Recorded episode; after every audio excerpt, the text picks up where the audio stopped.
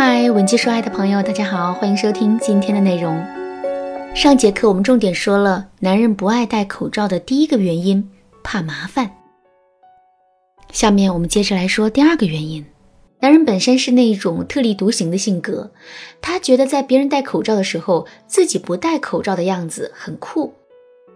虽然这种想法很幼稚，但我们也不得不面对，因为这就是推动男人做出不戴口罩这一行为的巨大动力。怎么改变男人的这一想法呢？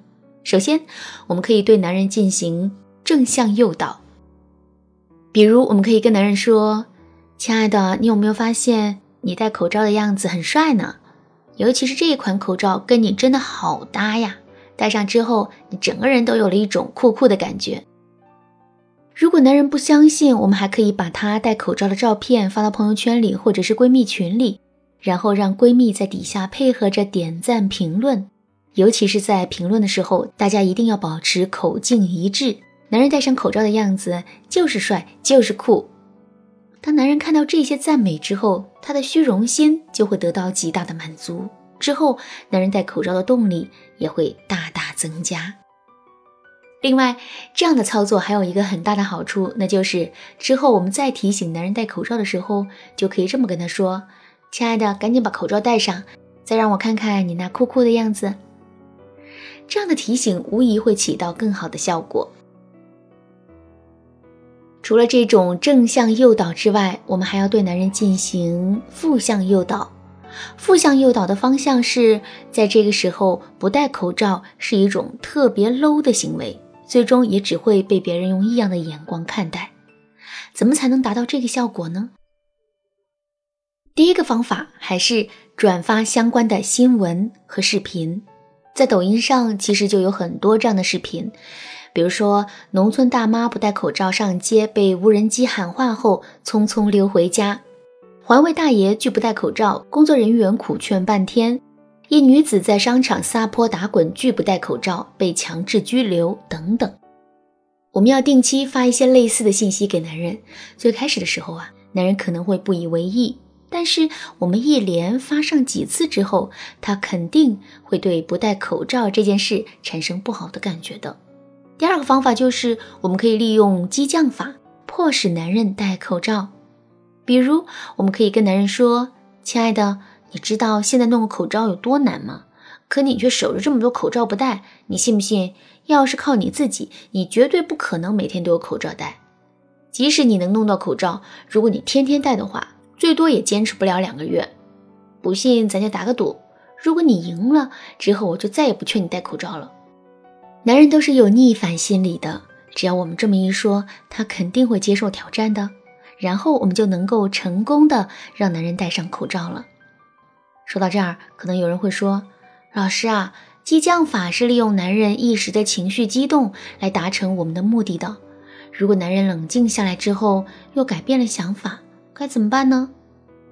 别着急，我们还有后续的解决方案。如果你也遇到了这个问题，不知道该如何解决的话，你可以添加微信文姬零零九，获得导师的指导。第三个原因，男人对不戴口罩的风险成本没有足够的认知。我们在一件事情上的成本越高，我们做决策的时候就会越谨慎。生活中印证这个结论的例子有很多，比如说在工作中，一般职位越高。工资福利越好的员工，就越不容易主动提出离职。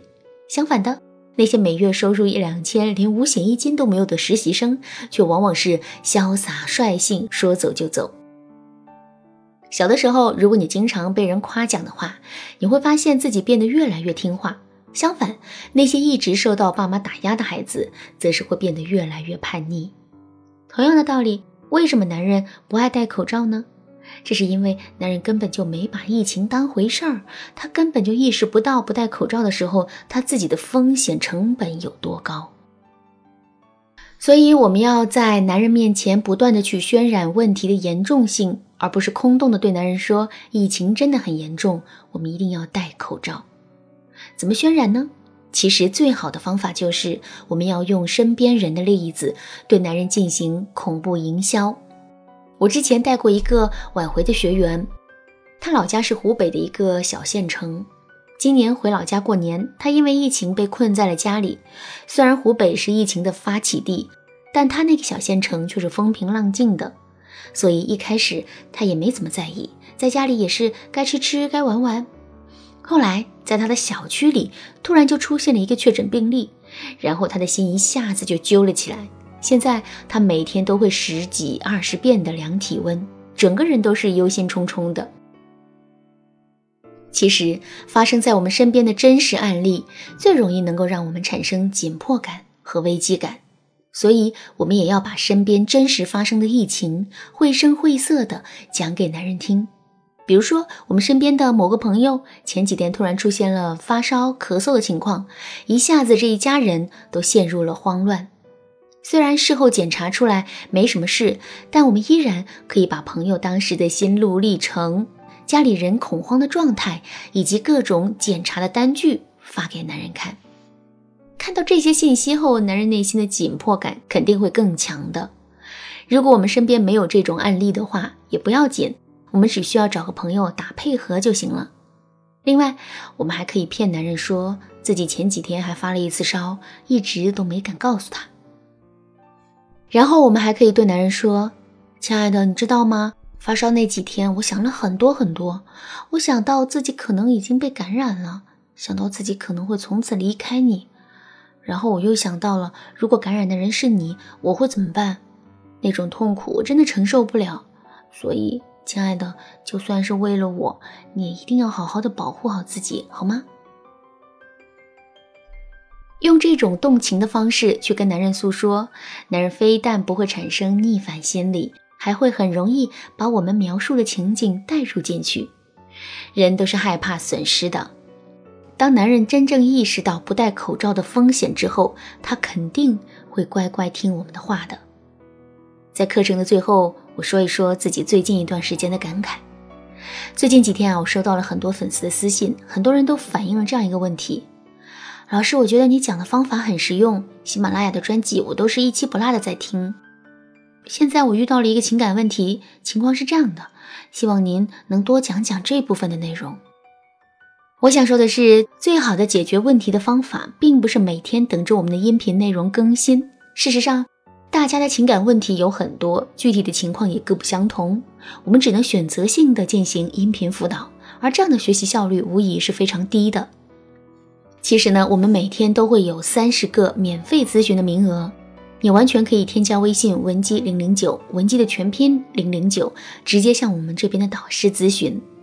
好啦，今天的内容就到这里啦。文姬说爱，迷茫情场，你得力的军师。